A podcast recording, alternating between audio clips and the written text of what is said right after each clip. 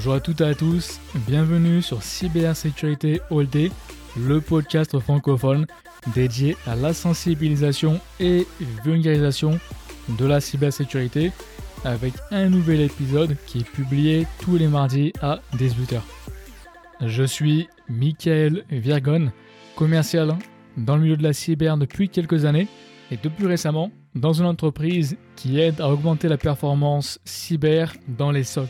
Le podcast du jour, c'est la première partie de mon échange avec Christophe Rosenberger, dans lequel on a parlé ensemble sur la thématique des mots de passe, donc tout ce qui concerne les bonnes pratiques comme les mauvaises idées, des conseils importants pour les gérer, le principe d'authentification forte, entre autres un dit two-factor authentication ou multi-factor authentication, et bien évidemment on a parlé des gestionnaires de mots de passe qui prennent une place de plus en plus importante dans notre vie de tous les jours. Quelques notes rapides avant de commencer.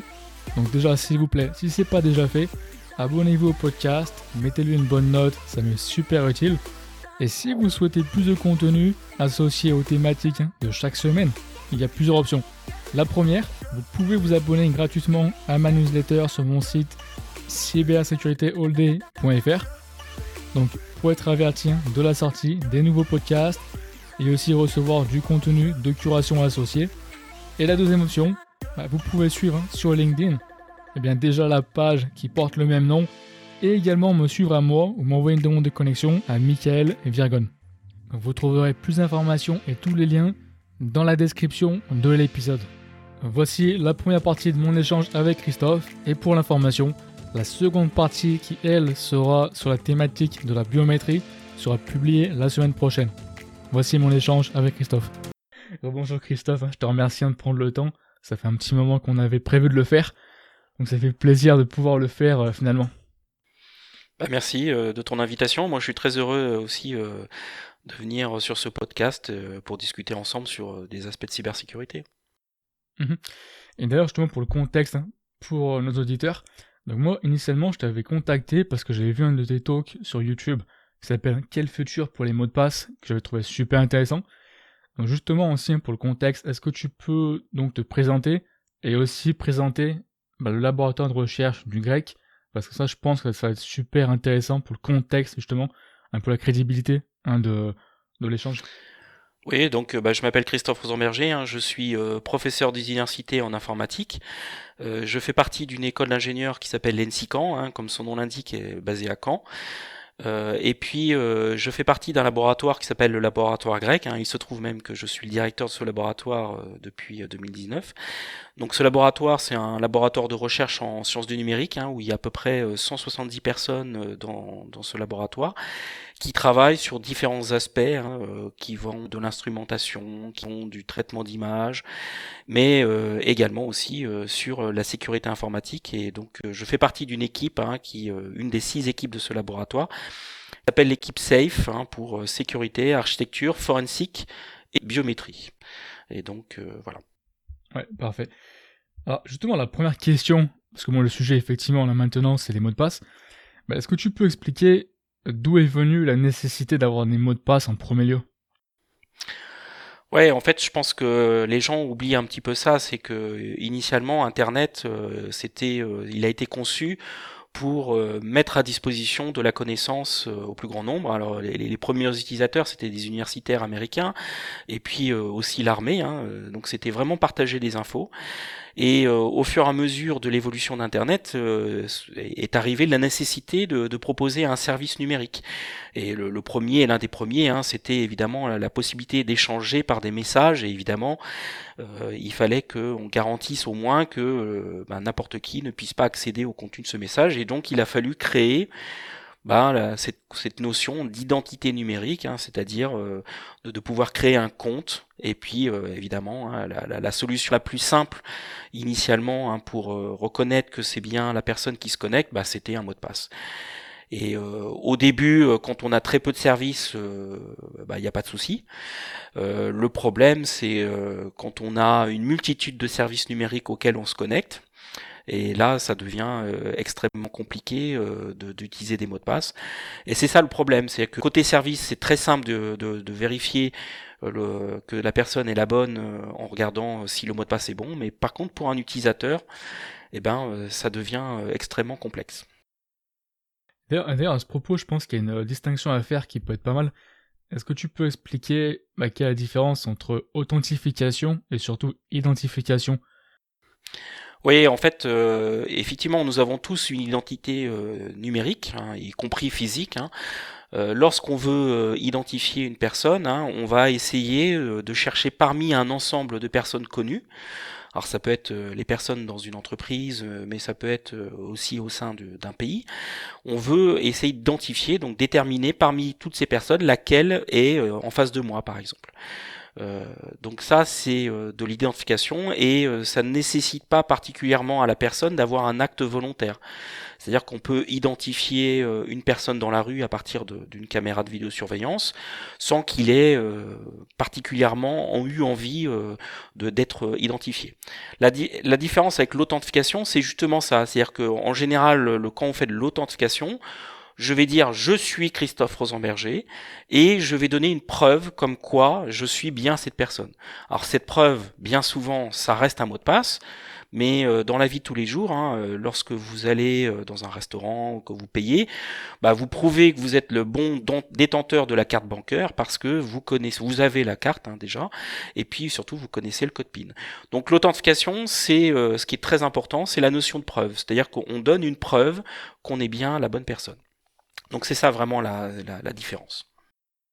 Mhm. Et d'ailleurs, on en parlera après, mais effectivement, je le publierai moi dans la semaine suivante. Hein. Le podcast d'après, bah, ça sera justement une des méthodes hein, d'authentification qui est la biométrie.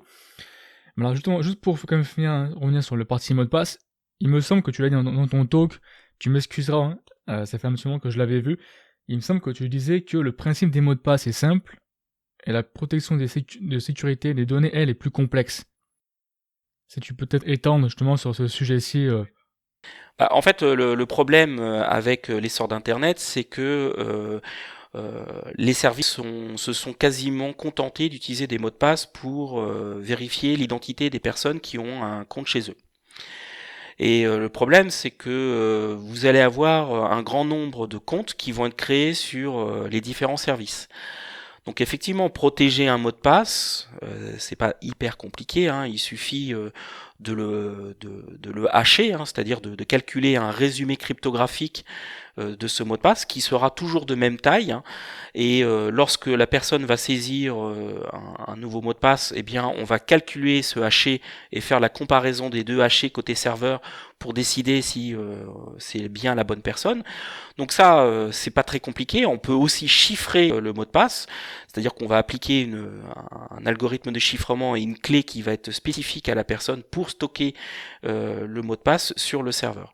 Après, quand on a un compte sur un service, il n'y a pas que ce mot de passe. En fait, on va stocker tout un ensemble d'informations personnelles qui peuvent être évidemment tout à fait légitimes. C'est-à-dire que si on est sur un site de e-commerce, il est tout à fait légitime de demander à la personne de, renseigner l'adresse de livraison euh, des biens qu'on va acheter sur ce site.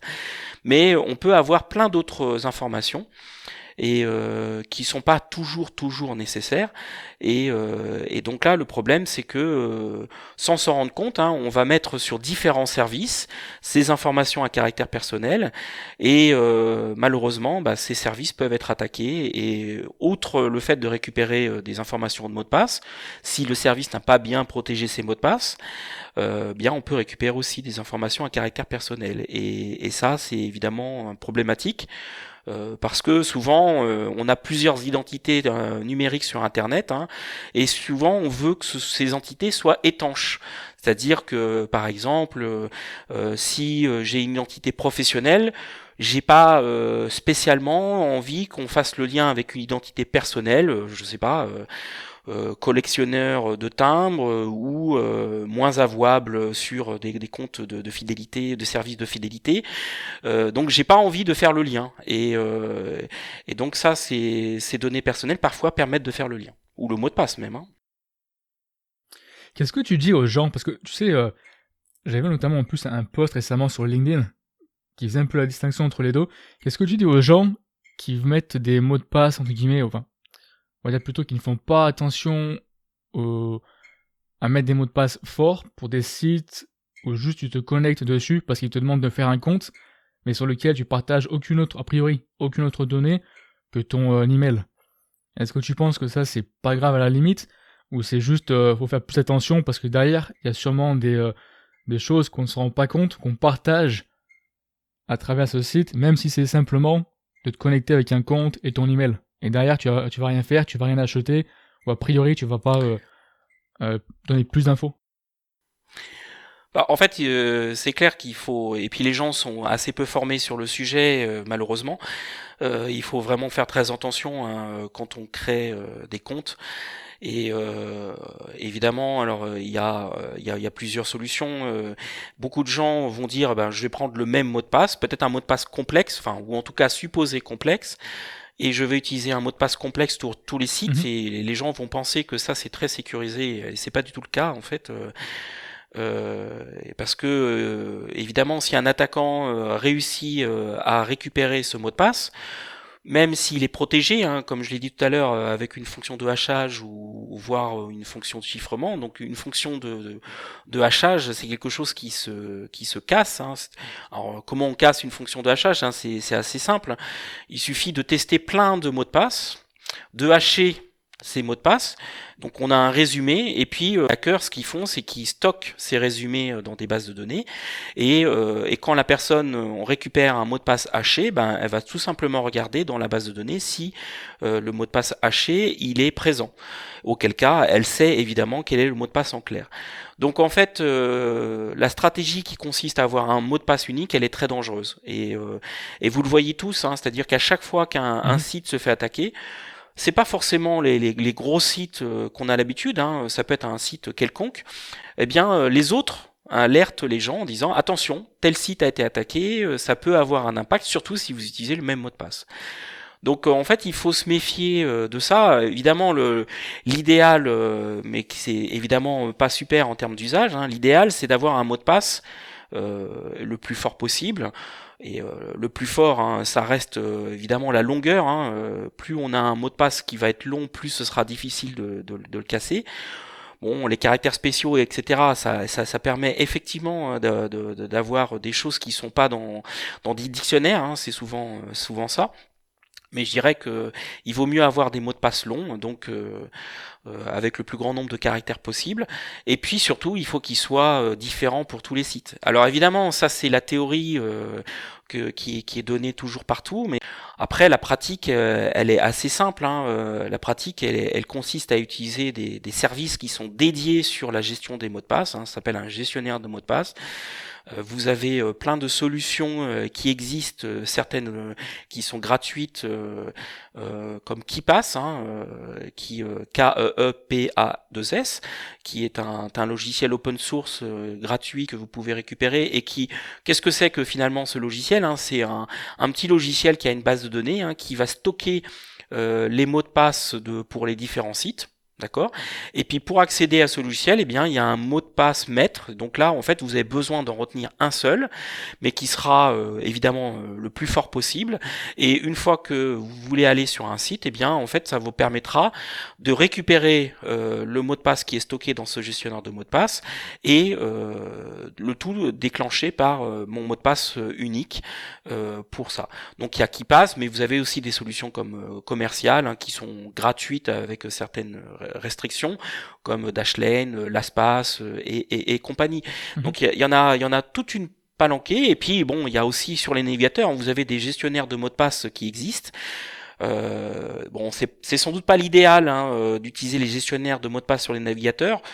Euh, après, toute une question, hein, si vous utilisez Chrome, est-ce que vous avez envie que Google connaisse votre mot de passe? Bon, ça c'est un choix personnel, mais mais en tout cas, c'est à la limite c'est mieux de faire ça que d'utiliser un mot de passe simple unique pour tous les sites. Euh, mais euh, je pense que l'idéal ça reste un, un, un gestionnaire de mots de passe et vous avez des, des gestionnaires de mots de passe qui s'exécutent sur des clés USB. Mhm. Et donc, il euh, n'y a rien à installer. Euh, et, euh, et, donc ça, c'est des choses qui peuvent être pratiques. Et en plus, ces gestionnaires de mots de passe, ils sont capables de faire du, du tirage aléatoire de mots de passe qui respecte la politique du, du service. Euh, je sais pas, imaginons que vous avez certains services qui vont vous demander, je sais pas, au moins 8 caractères avec deux majuscules, etc bon bah euh, le logiciel est un des logiciels hein, qui sont capables de faire euh, le tirage aléatoire d'un mot de passe et, euh, et, qui respecte la politique de, du, du, service. Donc ça peut être très convivial. Hein, les, les, moi j'utilise un gestionnaire de mot de passe comme ça. j'ai regardé, je sais plus, j'ai au moins une centaine de comptes sur des services numériques quelconques sur Internet et bah, mmh. en fait tout est protégé et la plupart sont aléatoires. Donc j'ai que des mots de passe aléatoires et en termes d'usage, vous avez même certains solutions qui permettent euh, de rentrer euh, dès lors que vous avez saisi votre mot de passe maître, eh bien, il rentre automatiquement, comme le fait un gestionnaire de mot de passe sur un navigateur, le login et mot de passe du, du service auquel vous êtes. Donc, en termes d'usage, c'est évidemment intéressant. Et, et ça, c'est mhm. c'est déjà beaucoup plus intéressant qu'utiliser des, des, mots de passe uniques. Et souvent, je montre hein, euh, des démos euh, à mes étudiants, mais des fois aussi à des, des, aspects de médiation scientifique, que euh, bah, des bases de, de, mots de passe qui, sont, qui ont été récupérées par des attaquants, eh ben, parfois on peut les trouver sur Internet et, et on peut faire des attaques assez poussées. Euh, jusqu'à trouver le mot de passe de personne. Hein. J'ai souvent fait la démo comme ça alors ça marche pas tout le temps, hein, mais euh, en cinq minutes, euh, des fois, on, peut récupérer le mot de passe unique de la personne mhm. et lui montrer que bah, avec ce mot de passe, hein, euh, je peux aller sur différents sites. Et d'ailleurs, bon, je veux pas. et ça me fait penser ce que tu viens de dire à l'instant, de, de retrouver les mots de passe sur Internet, parce que sur LinkedIn, il y avait un mime qui passait encore une fois de la page CyberHub, qui m'a fait assez rigoler, où tu voyais deux personnes qui étaient assises sur leur, leur PC, et t'en as un, il lui dit, mais pourquoi tu vas sur le dark web? Et l'autre, il lui dit, mais parce que j'ai oublié mon, mot de passe. et donc, c'est pour ça qu'il va sur le dark web pour récupérer son mot de passe. Donc là, c'est de l'humour, mais effectivement, c'est, c'est réel, quoi. Tu as vraiment les mots de passe en ligne, des fois, que tu peux retrouver. Bah, bah oui, c'est clair, et, euh, et, et ça, euh, sans parler du dark web, hein, je, malheureusement, euh, les, les, les, hackers font ça plus par défi, plus que par euh, aspect mercantile. Hein, euh, derrière, c'est plus le défi de celui qui aura récupéré la plus grosse base. Et donc ça, il faut, il faut le vérifier. Hein. Tu vois, ça me fait penser à un autre sujet, mais bon, je vais pas dévier parce que sinon on pourrait parler sur le dessus. Mais ce que tu viens de dire ça, ça me fait penser à autre chose. Mais juste pour revenir sur la partie tu vois, de gestion de mot de passe. Moi, je sais que personnellement, j'encourage hein, toujours les, gens à s'en servir. Je m'en sers moi, le premier. Mais ce qui me fait un peu peur parfois, je me rends compte, c'est que, bon, on dit toujours, les gens dans le milieu hein, de la tech, milieu cybersécurité, euh, forcément, on est plus sensibilisé, ce qui est logique. Mais je pense qu'il y a quelque chose à faire bien attention, et je pense que tu vas être d'accord, et euh, tu peux me dire ce que tu en penses. C'est que si des fois les gens sur le principe, ils ont un mot de passe, des mots de passe faibles pour chaque site, si en fait ils mettent un mot de passe qui soit faible pour le master post mot de passe, admettons de LastPass, au final le problème est le même, voire pire, parce que ton, master password il est super euh, weak. Donc si les gens le découvrent, on a accès à tous tes mots de passe de tous les sites derrière. Donc moi personnellement, ce que je commande, et j'aimerais avoir ton avis dessus, c'est quand même d'avoir, même si tu as un master password qui est super fort, d'avoir le multifactor authentication derrière, notamment pour l'espace, comme ça, même si quelqu'un arrive à découvrir bah, ce euh, fameux master password, eh ben, ils peuvent pas se connecter derrière à ton compte LastPass, simplement du fait qu'il est encore protégé par différentes méthodes. Qu'est-ce que tu penses de, de, de ça? Bien sûr, en fait, euh, donc quand on parle euh, souvent du terme authentification forte, hein, je ne sais pas si euh, tous les gens sont familiers avec ce, terme-là, mais l'authentification forte, hein, c'est d'utiliser deux facteurs ou plusieurs facteurs d'authentification. C'est ce que vous faites tous les jours quasiment quand vous utilisez votre carte bancaire. Quand vous payez en, en contact, hein, eh bien, vous avez la possession de la carte et vous avez la connaissance du code PIN. Donc en fait ça c'est une solution d'authentification à deux facteurs. Donc évidemment le fait d'avoir plusieurs facteurs euh, ça va rendre l'attaque difficile, enfin plus difficile pour un attaquant. Donc euh, effectivement, le, le, de combiner des facteurs d'authentification, ça peut être une solution. Après, il faut aussi être euh, raisonnable, c'est-à-dire que plus on va avoir euh, de facteurs d'authentification, plus ça va devenir mhm. compliqué pour la personne. Euh, après, vous, on a toujours des solutions hein, qui permettent d'avoir des solutions d'authentification fortes qui sont presque invisibles. Euh, c'est-à-dire que, bah, par exemple, si je parle du mot de passe, euh, quand on tape un mot de passe, on peut mhm. aussi euh, analyser la façon de taper de ce mot de passe. Donc ça, c'est une analyse biométrique comportementale. Et, euh, et donc, quand on fait la saisie du mot de passe, on peut à la fois vérifier que vous connaissez ce mot de passe, mais en plus que vous le tapez de la façon habituelle. Donc il y a, des solutions qui permettent quasiment d'être assez invisibles pour la personne. Euh, qui permet euh, de renforcer euh, la sécurité, la sécurité de, de l'authentification, parce que c'est évidemment hein, c'est quelque chose qui est très important. Hein, on met de plus en plus de choses sur des services numériques. Euh, et, euh, et, tout ça, c'est protégé par des mots de passe. Et, évidemment, ça, c'est euh, les gens s'en rendent pas compte, mais ça peut détruire des vies hein, de, de, pouvoir récupérer mhm. un mot de passe. Hein. Je donne souvent l'exemple de, de, de, cette attaque du site Ashley Madison, hein, qui est un, un site canadien, qui est fait pour des rencontres d'infidélité.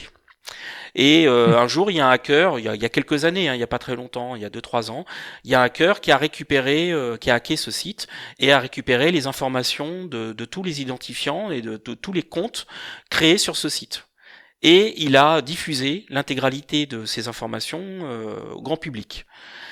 S'en est suivi, vous vous en doutez, une grande, une grande vague de divorces euh, au Canada parce que euh, ont été révélés hein, des, mails de personnes qui avaient un compte sur ce service. Et, donc ça, ça montre bien que ben euh, on se rend pas compte euh, de, ça, mais le, mot de passe, il est évidemment très important. Alors de façon générale, l'authentification. Bon, à l'heure actuelle, on est beaucoup contraint de, de l'authentification par mot de passe, même s'il y a de plus en plus de solutions biométriques, des solutions qui utilisent le, le mobile, des applications sur mobile. Il y a des, il y a, il y a, il y a quand même une grande part de, de solutions, euh, y compris euh, par exemple des, ce qu'on appelle des tables de codage qui utilisent, qui sont utilisées par euh, les banques, qui sont juste un, un, petit carton de bataille navale mmh. où, ils vous, que vous, qui vous envoie par la poste et puis quand vous voulez vous connecter à votre compte, ils vous disent bah voilà qu'est-ce que tu as dans la, la case A5 et puis ben on, il doit saisir. Donc ça c'est ce qu'on appelle une authentification basée sur un mmh. challenge. Euh, et, euh, et c'est assez simple finalement parce que c'est juste un bout de carton. Euh, n'importe qui est capable de regarder la bonne case. Et, et, y a, et, des, des, des, techniques d'authentification, il y en a beaucoup, beaucoup. Mais on reste dans le mot de passe parce que finalement, côté service, Mhm. C'est confortable. Euh, bah ouais, euh, vérifier qu'un mot de passe il est bon, bah c'est pas besoin de sortir d'une grande école pour euh, le savoir. Et puis, puis on peut le protéger, mais le, gène utilisateur, elle est pas très prise en compte. Et, d'ailleurs à ce propos, bon, là tu parlais de biométrie. Donc pour nos auditeurs, hein, ça je vais le publier après la semaine suivante, hein, parce qu'on m'en parlait maintenant, mais en manière technique, moi je le publierai la semaine suivante. Euh, je veux quand même revenir sur la partie, tu vois, de, des attaquants, parce que un, truc que tu, que tu mentionnais au début, tu dis les attaquants, eux, le font pour le défi. Et ça, c'est quelque chose que moi j'avais entendu récemment, qu'on me disait justement, eux le font pas forcément pour, euh, comment dire, il n'y a, pas de fin, tu vois, il n'y a pas de fin, on va dire. Et en plus, eux, les souvent les attaquants collaborent entre eux, et notamment, tu me parlais la dernière fois, les attaquants, ils ont des, euh, quoi, des mots croisés, voilà, pour un petit peu, euh, comment dire, croiser bah, les mots de passe hein, qui ont été découverts. Et en plus, bah, forcément, il y a plusieurs euh, vecteurs d'attaque. Donc, mettons les mots du dictionnaire, euh, les aides-mémoire. Donc, est-ce que tu peux, s'il te plaît, bah, justement, donner un petit peu, j'ai envie de dire, je vais pas dire les mauvaises idées, mais concrètement, quelques méthodes que les, les, pirates utilisent pour découvrir des mots de passe, justement sur des termes ou des mots utilisés, un petit peu des trucs mémotechniques euh, souvent que les gens utilisent pour créer leur mot de passe oui, bon, en fait, il euh, y, a des gens qui, euh, alors il y a, des gens qui font de la recherche uniquement sur les mots de passe. Hein, ça peut paraître étonnant, mais mais comme les attaquants publient leur base de mots de passe qu'ils ont récupérés sur des sites, et que bah il y a de ça plusieurs années, euh, il y avait des sites encore qui stockaient des mots de passe en clair, donc euh, donc la zéro protection. Euh, et donc il y a des il y a des bases comme ça qui ont été publiées en fait. Et donc moi j'en ai d'ailleurs sur mon PC hein, plusieurs bases de mots de passe qui ont été récupérées. Et il y a des bases de mots de passe en clair. Et donc bah ça ça permet de faire des stats. Hein. Vous avez tous vu des nuages de mots sur les mots de passe les plus utilisés avec souvent password dans les premiers ou 1 2 3 4 5 6 7 8 dans les dans les dans les suivants. Ouais. Et, et, et, ça, ce sont des, des, mots de passe qui sont euh, largement utilisés. Et donc, bah, évidemment, moi, je suis un attaquant. Euh, vous savez, euh, attaquer un site, c'est pas forcément non plus très compliqué. Hein. vous prenez la liste des 100 mots de passe les plus utilisés, et puis vous, vous tentez, vous tentez de vous connecter avec ces mots de passe. Et puis, bah, malheureusement, euh, des fois ça marche. Et puis après, il y a évidemment des attaques beaucoup plus fines euh, qui vont euh, utiliser des, astuces qui ont été souvent donnés euh, par les gens pour euh, la génération de mots de passe du type le premier caractère d'une phrase, des mots d'une phrase, mhm. remplacer certains caractères par des, des, chiffres ou des caractères spéciaux. Donc tout ça, ce sont des, évidemment des, des, astuces qui sont données, mais qui sont aussi connues des attaquants. Et donc eux, ils vont avoir aussi un panel d'attaques qui va être plus fort.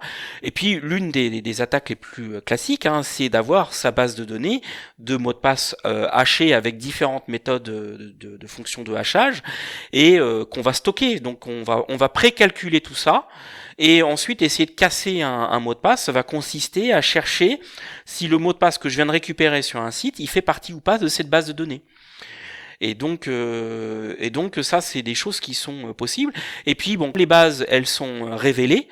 Eh bien, on, on a alors c'est pas toujours facile à trouver, hein, mais euh, on a des bases qui sont disponibles et qui permettent bah, de, de, de, de, mettre en place des attaques. Hein. Je, je, je, je prends l'exemple souvent de la base Adobe ou Adobe en français, hein, qui euh, mm-hmm. qui est une base de mots de passe. Qui c'est c'est pas une grosse base, hein, 147 millions de comptes. C'est euh, pas grand chose. Non, mais je plaisante. Mais 147 millions de comptes où on peut se dire, bah, c'est pas très grave. Les, les mots de passe, ils sont chiffrés et la clé cryptographique qui a été utilisée pour chiffrer, alors c'est la même clé pour tous les mots de passe, elle n'est pas connue, ou en tout cas à ma connaissance, elle n'est pas connue. Et euh, cette base, elle est, elle est disponible, on pourrait se dire, bon, on peut rien en faire. Et euh, moi, je montre souvent euh, l'exemple avec cette base-là que, avec cette base, eh bien, dans certains cas, on est capable, rien qu'avec la connaissance de ça, on est capable de, de, casser le mot de passe de la personne. On est capable même de fois de faire le lien entre un, un mail perso et un mail pro. Et donc ça, ça peut être gênant, hein, comme je l'ai dit mhm. tout à l'heure, hein, quand on veut euh, essayer d'avoir une étanchéité des identités.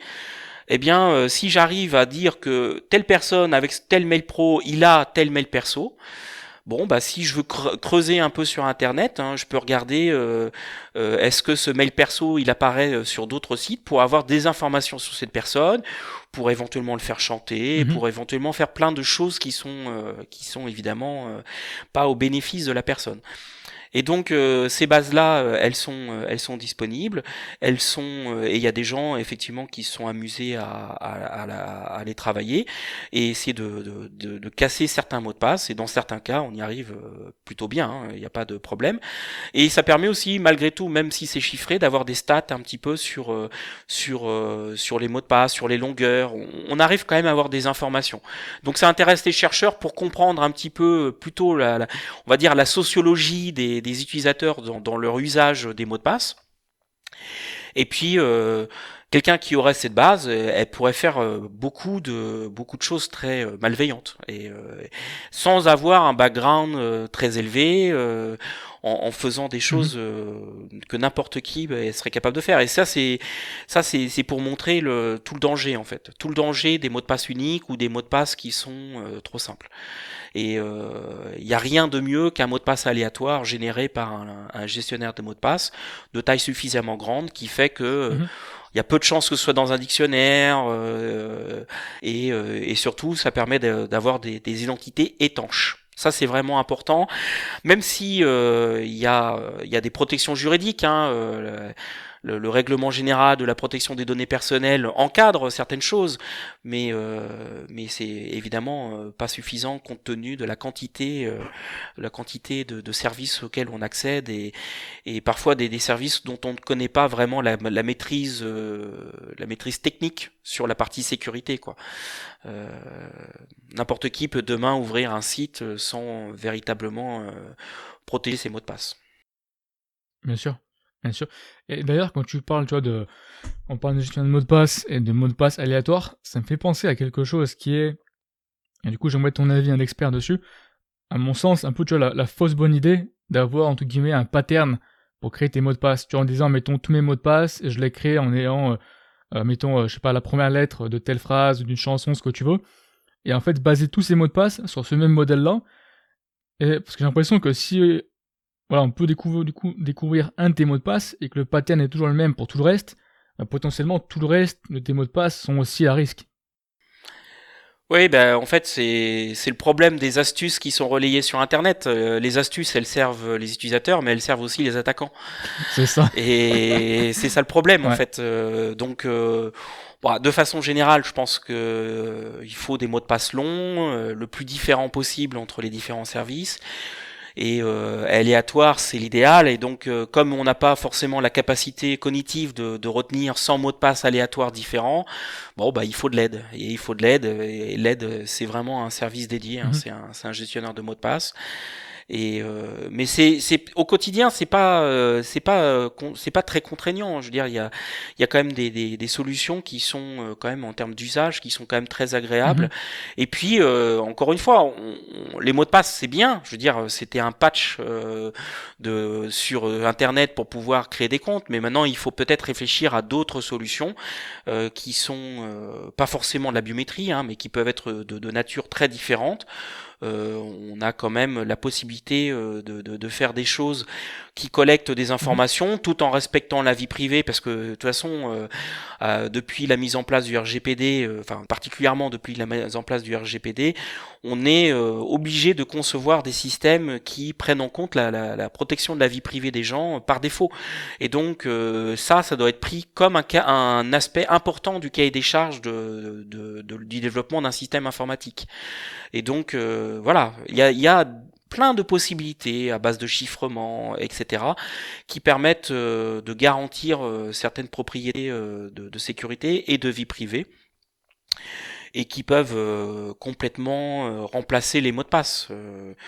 Euh, même des choses où vous n'avez pas idée. Je, je, prends un exemple. Je pourrais parler pendant des, ans, des heures, hein, Michael. Je suis désolé, mais euh, en même temps c'est mon métier. Mais euh, euh, hier j'ai hier j'ai assisté à une, une, présentation d'un quelqu'un qui, qui, euh, qui, était en thèse à, à, Rennes et qui a travaillé sur l'utilisation des empreintes de navigateurs.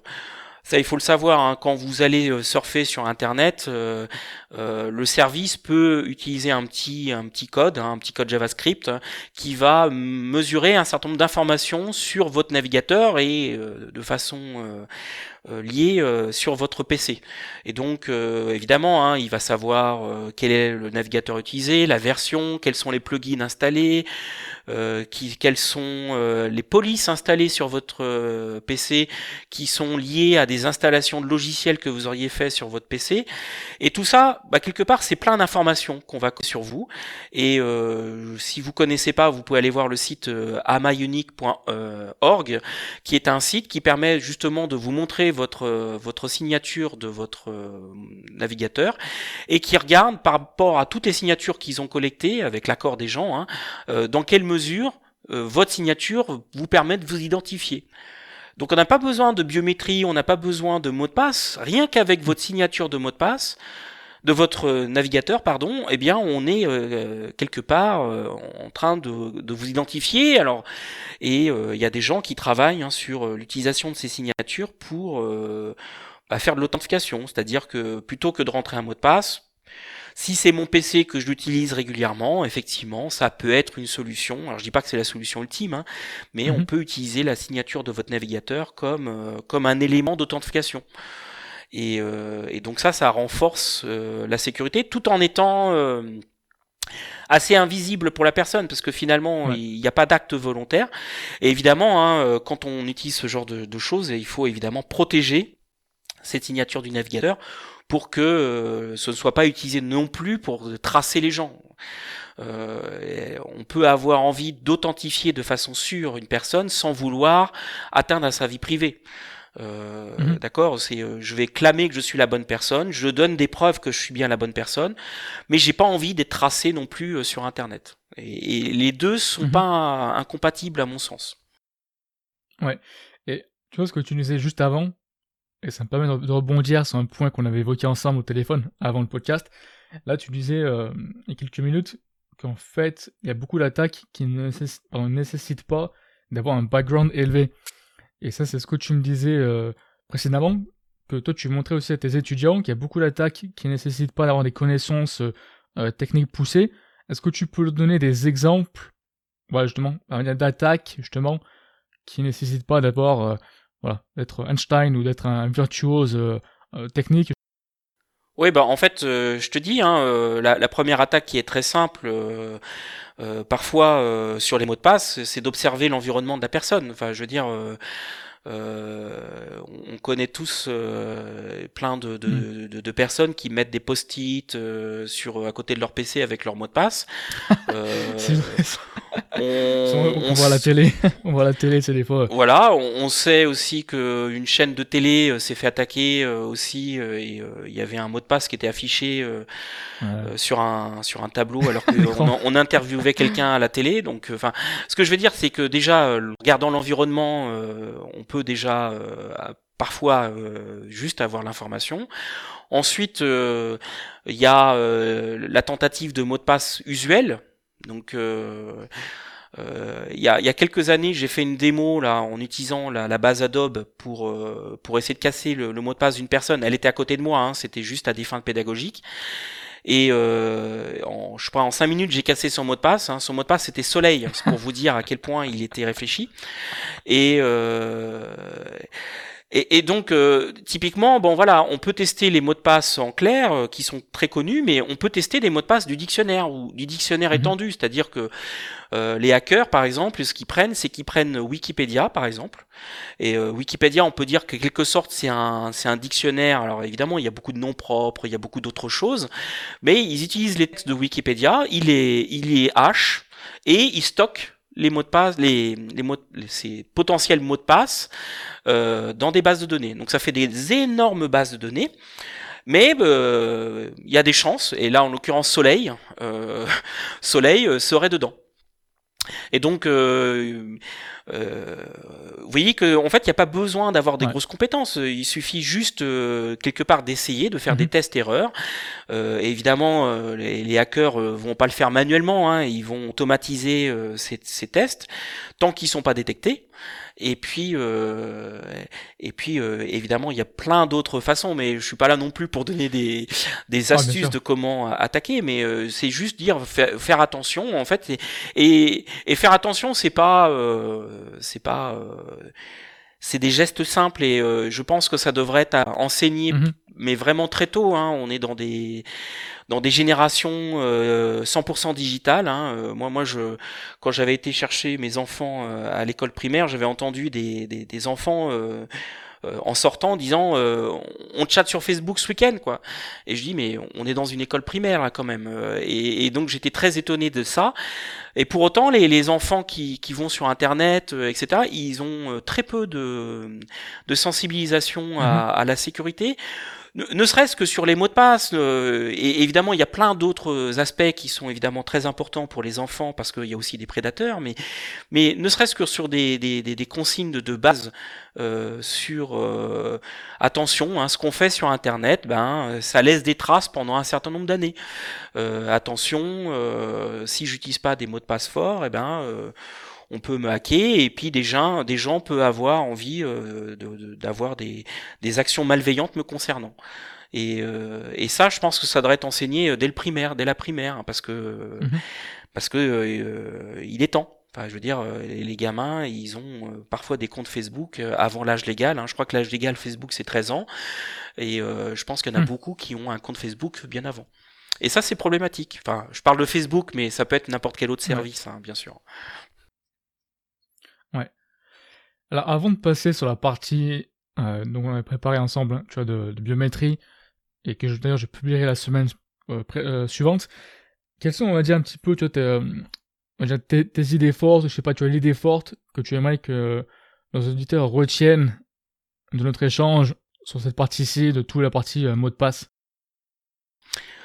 Bah, je pense que la partie mot de passe, euh, il faut pas avoir peur. Hein. Euh, je pense que en, prenant des consignes très simples euh, mhm.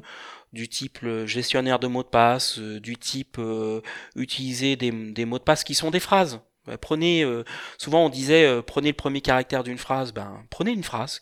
C'est c'est pas forcément très long de taper une phrase qui peut être, je sais pas, ce que vous voulez. Si possible, pas un truc qui qui euh, existe. C'est pas une citation, c'est pas une, une, phrase, une parole de chanson. Enfin, c'est c'est votre phrase. Euh, souvent, on, fait aussi souvent l'association entre différents mots. Ça, c'est une bonne technique aussi. Par exemple, euh, euh vous pouvez faire une phrase qui serait, je sais pas, cheval, Normandie, camp et puis voiture. Mmh.